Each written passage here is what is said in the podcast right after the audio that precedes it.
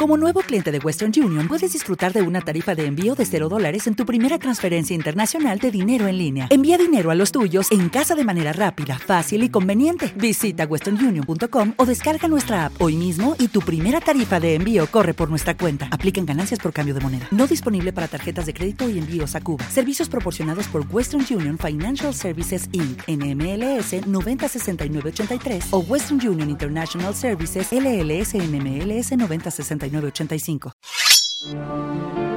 Bienvenidos. Esto es Iniciativa Assassin's Creed.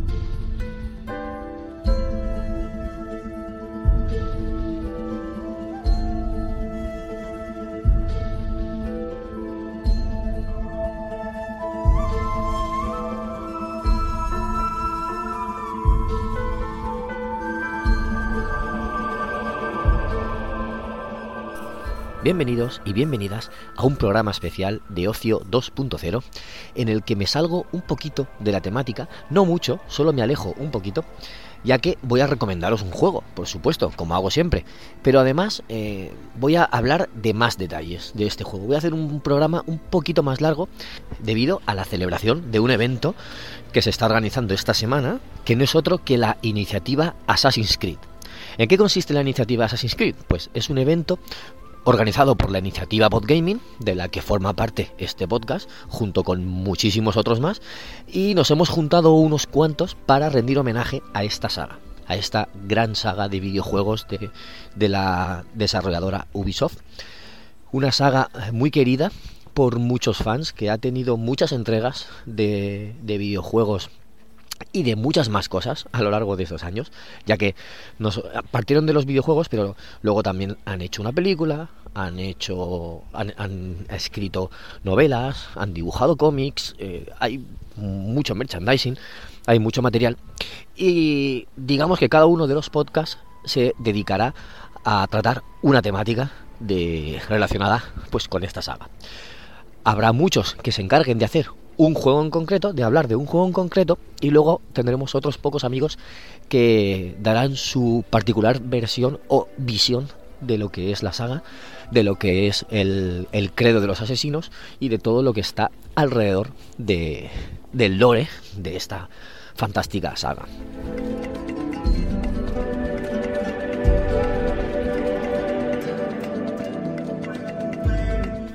Os voy a comentar quiénes son los podcasts que participan. No os voy a decir todos los títulos de todos los programas que van a hacer, pero sí que voy a decir los nombres de todos los que participan en este evento.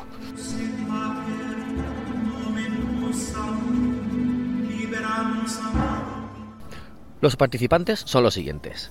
Sector Gaming, Vivo entre Muggles, The Last Players, Ocio 2.0, que es este podcast, El Séptimo Cielo, Punto de Partida, Game Age, que es mi otro podcast. Eh, Will Dungeon Podcast. Four Players. Un crossover entre ILT Juegos y Game Age. Criterio Cero. Friki Huérfanos. Hello Friki. ILT Juegos. 7 bits. Sin pelos en los bits. Alone with the Game. Y Kanagawa Gamers.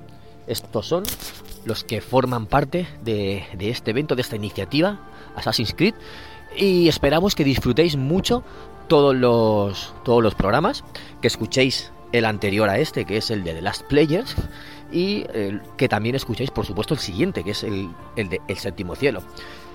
Ya digo, la mayoría hablando de las entregas de los juegos y eh, otros pues hablando de otras temáticas. ¿Cuál nos ha tocado a nosotros?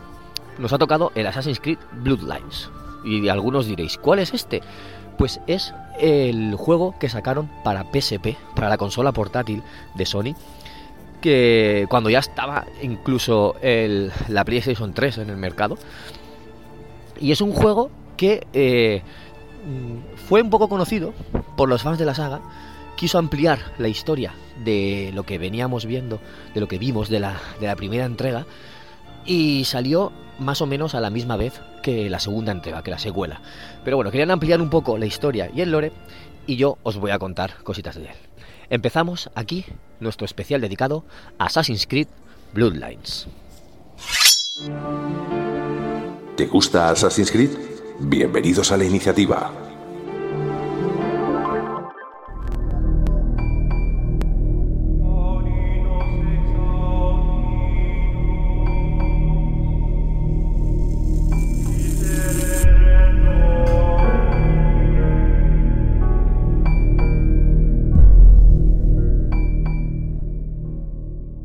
Como decía, este juego sigue la, historia prácticamente donde se dejó en la primera entrega. También está protagonizado por Altair. También tenemos a Claudio Serrano en el doblaje, aunque he de decir que el timbre no suena exactamente igual que en los juegos. Eh, he jugado con altavoces y con auriculares y, la verdad es que algunos matices no me parecen del todo. La forma de, de doblar de Claudio sí que está ahí, pero algunos matices decía, es que se parece mucho, pero a lo mejor no es él. Hasta que busqué y efectivamente encontré información de que sí que era él. Bueno, pues aquí en este juego, Altair deja Tierra Santa y se traslada a Chipre. ¿Por qué? Pues porque el líder de los templarios, que es Armand Bouchard, ha tomado la decisión de trasladar su, ejército y ocupar esta, esta nueva tierra.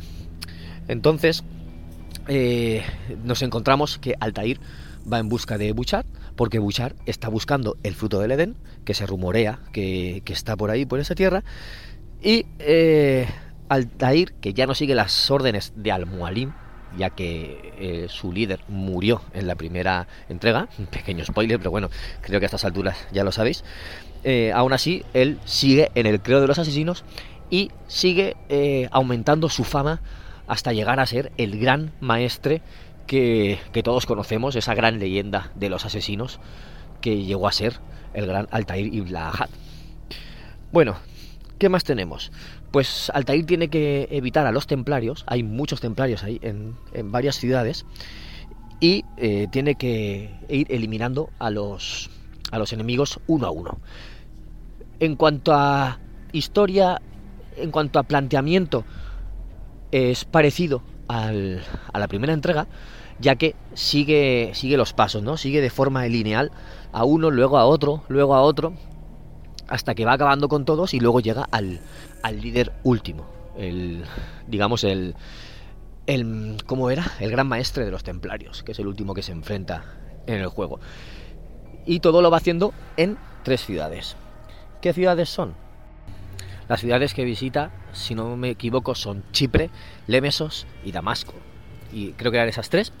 Y está ayudado por María. María es una joven de la que estaba enamorado Al-Mualim en, la primera entrega. Y de hecho nos enfrentamos a ella. Pues aquí la, no es que la secuestre Altair, sino que la toma como rehén para, para, beneficiarse, para hacer chantaje a los templarios y poder negociar con ellos. Bueno, pues Altair va de, de una misión en otra, como decía, hasta que llega al, final. Se encuentra, se enfrenta a varios bosses, a varios líderes templarios y, y al final consigue su objetivo.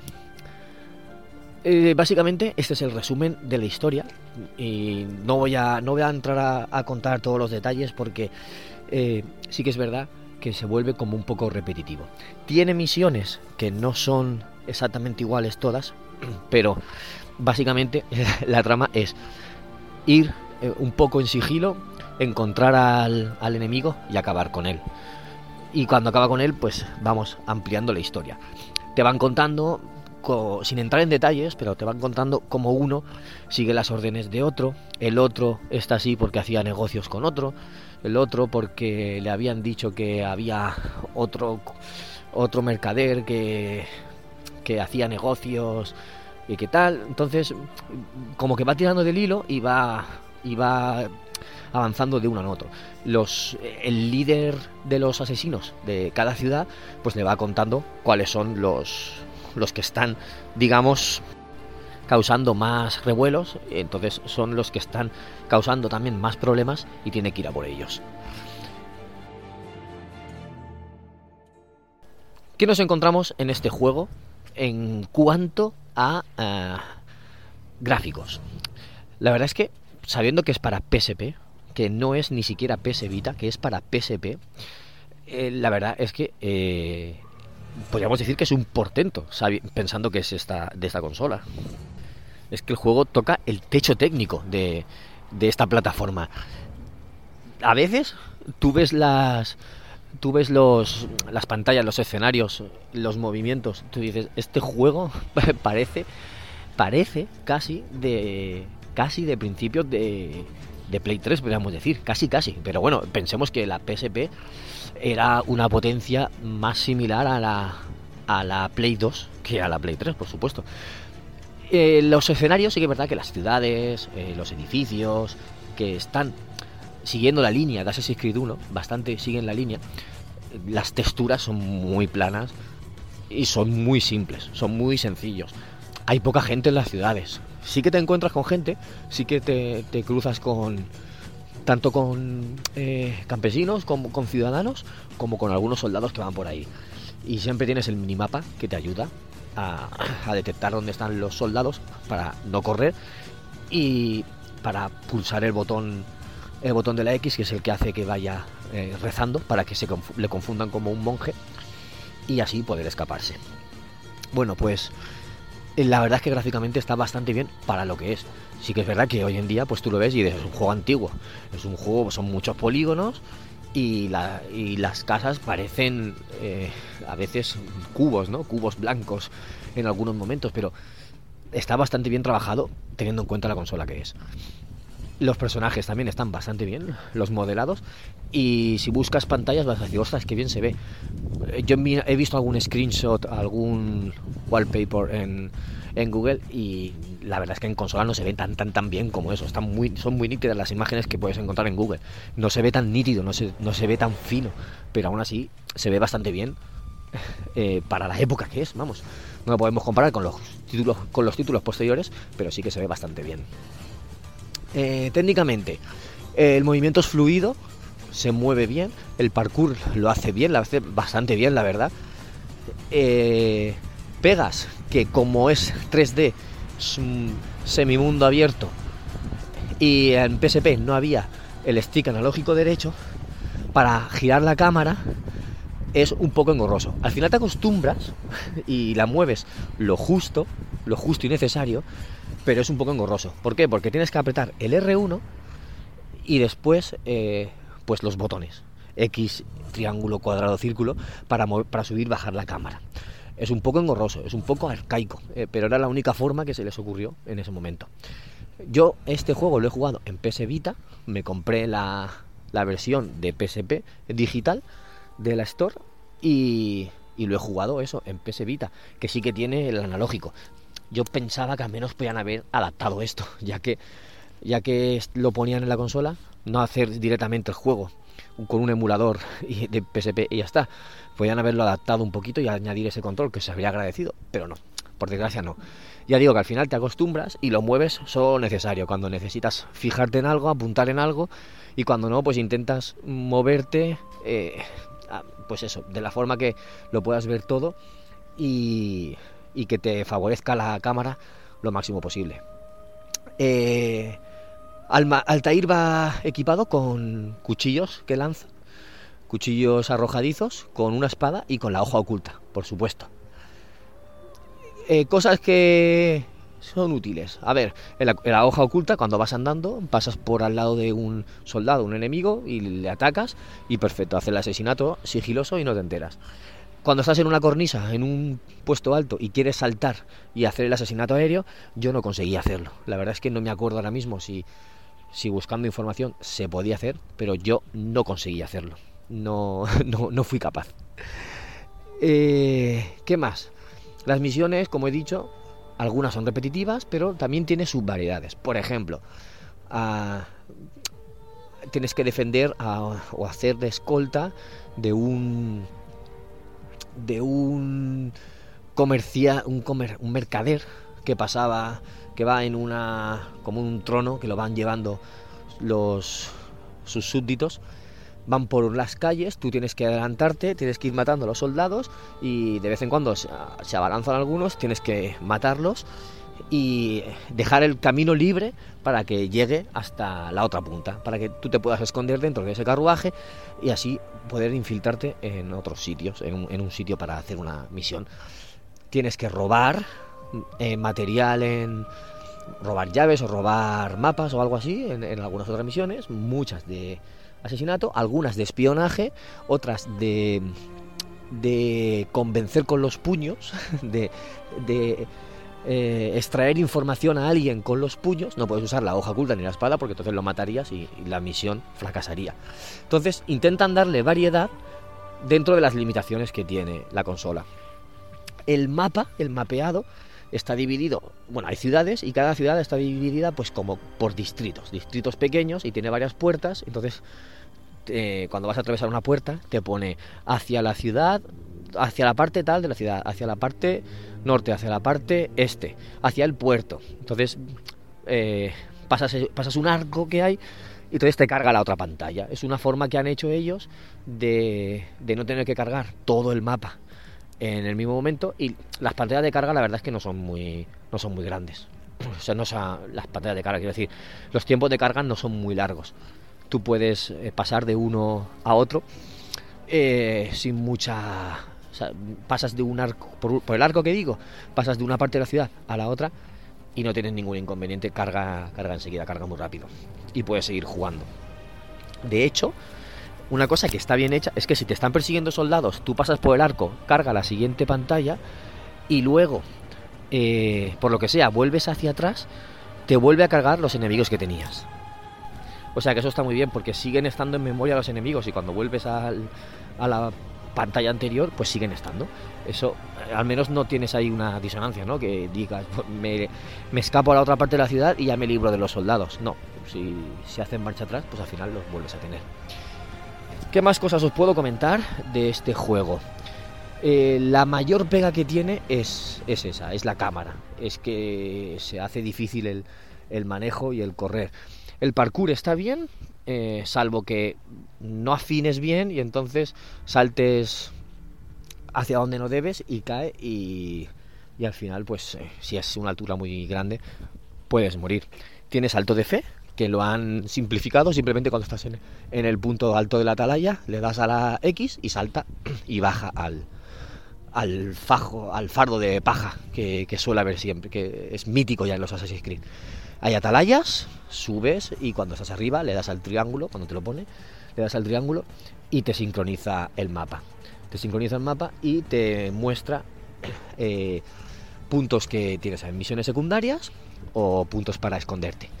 Hay misiones secundarias de rescatar a, ciudadanos que están siendo acosados por soldados o de, cartero, algunas que tienes que hacerlo muy, muy rápido en, en poco tiempo, o sea, son contrarreloj. Hay varias misiones secundarias, no las he hecho todas, pero sí que he hecho más o menos una de cada. Tienes también eh, monedas de, plata y de oro, monedas templarias que están escondidas por las ciudades. Y puedes, hay 10 o hay 9 de plata en cada parte de las ciudades y una de oro. Son 10 monedas en cada una de las partes. Esto es el equivalente a los a, a las plumas de Assassin's Creed 2 o a los estandartes de Assassin's Creed 1. Es el equivalente. Están por ahí escondidos y cuando vas haciendo parkour los ves y, los coges. Si buscas una guía en Google, pues sabrás dónde están puestos y podrás encontrarlos de forma más fácil. Eso para quien le guste ser coleccionista. Duración no es muy largo. Yo creo que me puede haber durado unas 6 horas, aproximadamente 8 horas. A lo mejor, sí, entre 6 y 8 horas. No es, no es muy largo se, pasa bien, se hace ameno, porque si lo hubieran alargado más, habrían sido más misiones repetitivas y al final habrías acabado eh, desistiendo porque habrías resultado aburrido y demasiado repetitivo. Entonces yo creo que la duración es bastante apropiada. Y una de las cosas que más me ha gustado del juego es como cuando terminabas alguna secuencia, porque tienes secuencias de ADN, ¿no? Como en, el, como en los primeros son, si no me equivoco, 8, 8 o 9 secuencias y cada secuencia pues tiene sus misiones principales, ¿no? O las misiones que, que siguen el hilo principal. Pues cuando terminabas cada una de las secuencias, veías como Altair iba escribiendo su códice, el famoso códice de Altair, donde explica eh, todas las cosas, todas las vivencias que ha tenido, lo que, ha, lo que ha averiguado los templarios, ideas que tiene para la hoja oculta, eh, propuestas, eh, no sé, cosas, actividades o movimientos que debería hacer la, hermandad de asesinos, pues todo eso un poco es el, el, famoso códice que luego en juegos posteriores como en el Assassin's Creed 2 y el Assassin's Creed Revelations se le da mucha importancia, pues aquí lo vemos cómo lo está escribiendo. Aquí vemos cómo va, va, va haciendo, va eso, aumentándolo conforme lo va viviendo. Conforme termina cada secuencia, lo va escribiendo. Y luego además es que en el, cuando termina el juego, que va, va a hablar con María y tal, y le dice, ¿qué vas a hacer ahora? Pues yo creo que voy a seguir escribiendo el códice para, para completarlo, para, para las generaciones futuras de asesinos. Y entonces se están creando ahí esa, ese mito, ¿no? Esa leyenda que llegó a ser Altair como llegó a ser el digamos uno de los, de los, asesinos más respetados de la historia. Han hablado de él posteriormente como el gran Altair, que de hecho cuando empiezas el primero eh, ya era una leyenda, pero lo degradan por porque al se lo quiere más o menos quitar de en medio, lo degradan y entonces tú tienes que volver a, a labrarte un futuro y a conseguir un nombre. Y, en eso consiste el, primer juego, ¿no? Pues eh, aquí vuelves a ser esa leyenda y vuelves a trabajar, o sea, está plasmando todo, toda su sabiduría, todos sus conocimientos, toda la experiencia que ha ido adquiriendo la va plasmando en este códice y te lo cuentan al final de la historia como él quiere seguir escribiendo ese códice para las generaciones futuras. Me parece, la verdad, que un trato del personaje muy enriquecedor y un detalle muy bonito, pese a que la historia no es gran cosa, porque es muy muy simple la de todo el juego, este puntito que te cuentan al final le da una importancia que a mí me ha gustado mucho y que eso, que le da ese renombre al, gran Altair, Altair y Lahad. Y dices, guau, qué chulo, o sea, me ha valido la pena jugar todo este tiempo con, con, las, con los pequeños inconvenientes que había, eh, que me lo he pasado bien mientras jugaba y además me están ampliando el lore del juego. Es canon, ¿no? Este juego es canon también y, ya digo que amplía la historia de, de este maestro asesino que fue tan famoso y tan respetado por las generaciones posteriores.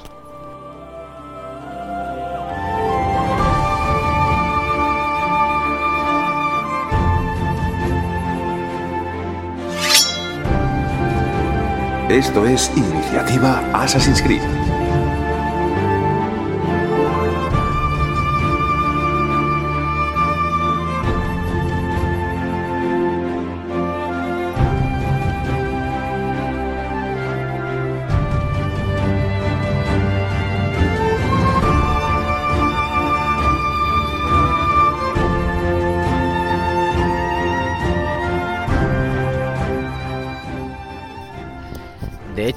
Preparándome el programa de Assassin's Creed Revelations, eh, el que grabo con mis compañeros de Game Edge. Eh, en ese juego, tú llevas a Hecho, se va a Constantinopla y está con Sofía, no recuerdo quién era Sofía, pero eh, están buscando fragmentos del libro o páginas del libro del códice de, de Altair. Hablan del pasado de Altair, que fue un escritor muy prolífico, eh, va, buscan la biblioteca de Masyaf donde creen que está, están guardados todos los libros que escribió Altair, etc. Pues todo eso que se desarrolla tanto en el Revelations, todo eso parte de aquí. O sea, vemos cómo se origina aquí, en el Bloodlines. Cómo eh, va escribiendo entre entre secuencia y secuencia lo vemos como va escribiendo ese códice, que luego también lo hace Ezio algo parecido en, el, propio Revelations, que también cuando acabas una secuencia está escribiendo también en un libro, etcétera. Pues, pues eso. Y entonces cuentan cómo las investigaciones de Altair, como, como he dicho, trajeron, pudieron incorporar una doble hoja oculta, eh, cómo podías prescindir de, amputarte el dedo anular para poder utilizarla, que era como un rito de los asesinos, pero luego pues pudieron omitirlo y ya no era necesario amputar ese dedo para poder utilizarla, cosa que era un avance. O lo de poner eh, balas de cañón o ponerle una ballesta, cosas así, todos los añadidos los fue descubriendo Altair con sus investigaciones y todo lo fue plasmando en sus libros y todo eso es lo que vemos aquí como, en, menor medida, no es que te lo cuenten con una cinemática fantástica ni nada, pero vemos cómo se va produciendo todo eso y vemos cómo en la despedida de, al final dice que quiere seguir escribiendo sus libros y explorando sobre, sobre todo ello.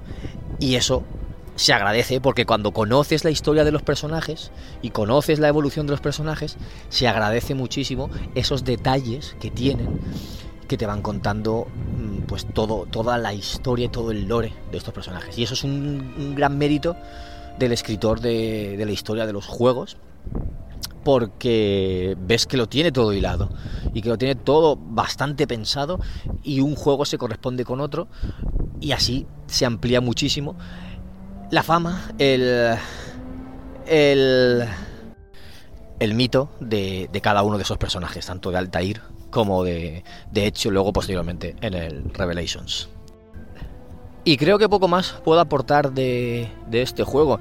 Ya he hablado de la jugabilidad, ya he hablado de los gráficos, ya he hablado de la historia, os he contado detalles, os he contado, bueno, no, he investigado en curiosidades porque tampoco es un juego tan, tan importante, ya que era de la, de la PSP. Eh, y yo creo que más o menos he resumido todo, he resumido las sensaciones. A modo de resumen final, o de conclusiones finales. ¿Es un juego que recomendaría yo jugar? Eh, si eres fan, realmente eres fan de la saga Assassin's Creed, quieres conocer la historia de los personajes, de los protagonistas, de Altair, en este caso, quieres ampliar en el lore de los asesinos y quieres eh, tener más, una visión más global, más amplia de todo lo que supuso esa época, sí, imprescindible, porque te va a ampliar bastante contenido de, ese tipo. A pesar de la jugabilidad un poco tosca en algunos momentos. Si no eres fan, si simplemente has jugado los, a los Assassins porque te gusta la mecánica, o simplemente te gustan un poco, y, y, ahora mismo te costaría jugar un juego antiguo de eso, con esos gráficos de esa época, que a veces cuesta, pues en ese caso no te lo recomiendo. Mm, aunque sea cortito, pero en ese caso no creo que sea para ti. Así que ya sabéis, espero que os haya resultado interesante este programa. y espero que realmente si, si, os ha gustado o si habéis jugado el juego que me lo, que me lo comentéis, porque así podríamos ampliar. Podéis dejarlo en los comentarios de aquí de Evox en la, en la lista. Y, y nada, ya sabéis que eh, tengo un canal de Telegram. Bueno, sabéis, a los que sois nuevos en este podcast no lo sabréis, pero tengo un canal en Telegram que es telegram.me barra ocio podcast, en el que voy subiendo, voy compartiendo todos los episodios que grabo y también se genera conversación entre los suscriptores. No es un grupo, no es un grupo de conversación, sino que es un canal en el que yo publico y, y los seguidores, los suscriptores eh, pueden leer y pueden comentar a, dichas publicaciones. Se hace una. hay una generación bastante. hay una generación, perdón. Hay una comunidad bastante sana y bastante amable que conversamos sobre estos temas y compartimos opiniones sobre temas de ocio en general. Y os invito a todos a, a suscribiros, repito, telegram.me barra ocio podcast. Ahí podremos hablar largo y tendido de todo lo que queramos. No olvidéis escuchar los, todos los episodios de, esta iniciativa Assassin's Creed. Una, una, gran labor de todos, un trabajo y esfuerzo de grabar programas, de coordinarnos todos y de, y de ponernos de acuerdo para colgarlos durante esta semana para que podáis disfrutar de esta saga. Dentro de unos meses veremos una nueva entrega de esta, de esta saga famosa de Ubisoft, que tanto nos gusta, que tanto cariño le tenemos. Ya os recordaremos otra vez por redes eh, esta lista de reproducción para que estéis al día de, de todo, por cuando salga el nuevo juego, que no se sabe, no hay fecha todavía, pues lo volveremos a compartir. Esperamos que si os ha quedado alguno que lo escuchéis, si si os ha gustado, que lo volvéis a escuchar, etc. Bueno, no me enrollo más y voy a despedir este episodio lanzando un saludo y como siempre digo al final, nos escuchamos en un próximo episodio de Ocio 2.0. Un saludo a todos, chao.